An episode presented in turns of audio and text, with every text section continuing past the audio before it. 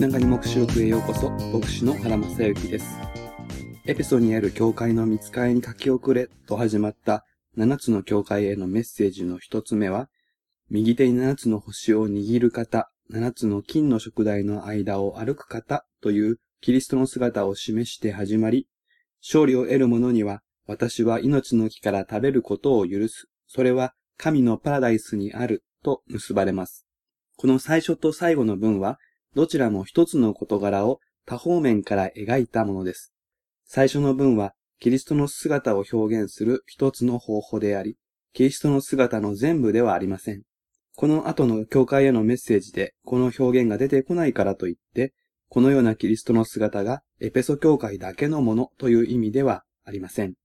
キリストの栄光の姿の中で、とりわけエペソ教会に意味のある姿が選ばれて描かれているのです。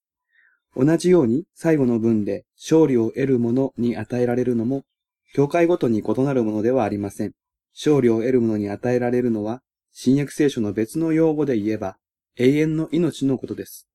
ヨハネの目視録にはこの表現は出てきませんが、永遠の命とはどういうものかをそれぞれの教会の直面していた状況に合わせ多方面から描き出しているのです。ですから、エペソ教会の状況は歴史的で個別的なものですが、メッセージの与え主であるキリストの姿と、キリストの言葉に従って悔い改め生きる教会に与えられる報いは普遍的なものです。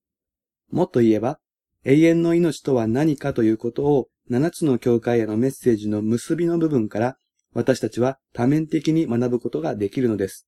その第一の側面は命の木から食べられることです。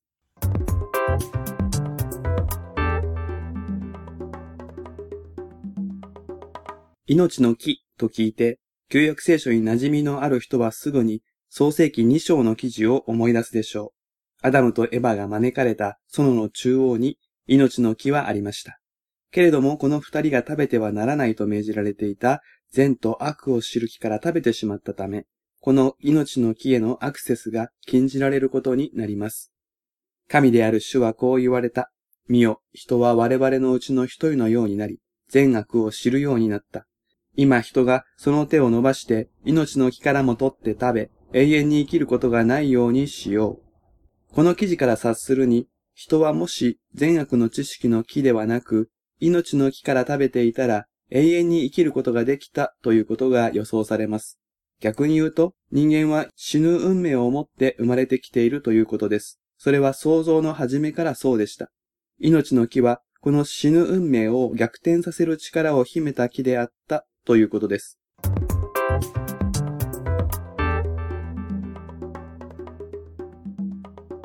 永遠の命と聞くと、何か絵空事のように感じる人もいるかもしれません。けれども、21世紀の今日でも人は老いへの恐れを覚え、死を隠そうとします。アンチエイジングと銘打った商品がよく売れます。動物の死と人間の死は同じだということは何かおかしいと感じます。人類というのは確かに一つの動物の種でありながら、一人一人唯一無二の存在であり、失われてはいけない存在であるという感覚は、決して拭うことができません。永遠の命とは、神ご自身が人類に向けて、そのような眼差し、失われてはいけない存在であるという眼差しを持っておられるそのことの現れです。人類は死ぬ運命を持ちつつ、永遠に生きる可能性も備えられているということは、絶妙なバランス感覚を与えます。もし人間がどんなことがあっても死なないということになれば、命の尊厳はかえって失われてしまいます。命は失われるものだからこそ、今日生きていることが尊いのです。命の終わりがあるからこそ、今どう生きるかという問いが生まれ、命の質が問題になるのです。けれども、死んでしまえばそれで終わりということであれば、底なしの虚しさ、虚無感が覆い尽くします。どんなに命を輝かせても、結局は死ぬということであればどうして今、頑張る必要があるのか。生きる意味とは何か、とりわけ苦しい思いをしている最中で、社会の不条理に直面する中で、希望を持つことは困難を極めます。しかし、死が一つの通過点としてあり、その先に愛と正義の神がおられて、永遠の世界へと導かれるのであれば、意味を問うこともできるし、今に向き合う力も与えられるのです。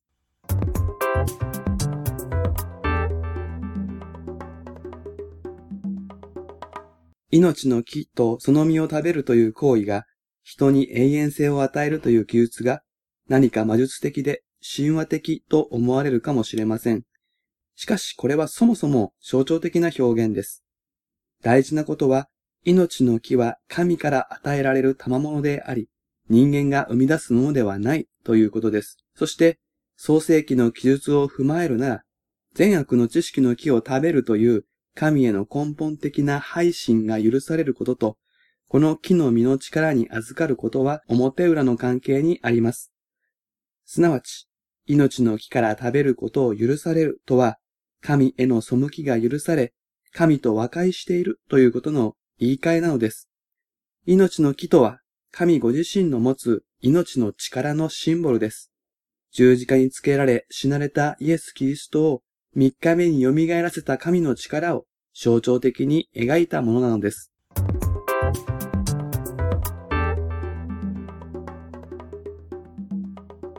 ではなぜ、エペソ教会へのメッセージの結びに、このシンボルが選ばれたのでしょうか？それは、エペソという都市に関係があります。ヨハネの目視録では、不思議なほどにエペソの町についての記述がありません。けれどもそれは、キリストがエペソの町を知らないということではないですし、この教会が町の影響と無関係だったということでもありません。七つの教会へのメッセージはバラバラなものではなく一つながりになっていて、エペソ教会は他の教会へのメッセージからも自分たちへのメッセージを受け取るように期待されていました。ペルガモンの教会に対してあなたが住んでいるところを知っていると言われる主は当然エペソ教会の置かれた町も知っています。そこはアルテミス神殿が置かれた異教の影響の大きな場所です。そして女神アルテミスは命の木のシンボルで描かれるものでもあったのです。もっと正確に言えば、命の木というシンボルは古代中東からギリシャローマ世界一般に広く広まっていた宗教的なイメージでした。各地で拝まれる神々はその命の木の力を自分のものと主張していたのであり、アルテミスもその一つだったというわけです。そういう環境の中で、それは神のパラダイスにあると言われる意味は大きいのです。旧約聖書の記述だけを見れば、神のパラダイスにあるというのは当たり前の主張です。そういう中ですが、エペソという町で考えるならば、命の木がどこにあるのかということをはっきりさせるということは重要なことでした。それはアルテミスの神殿ではなく、神のパラダイスにあるのです。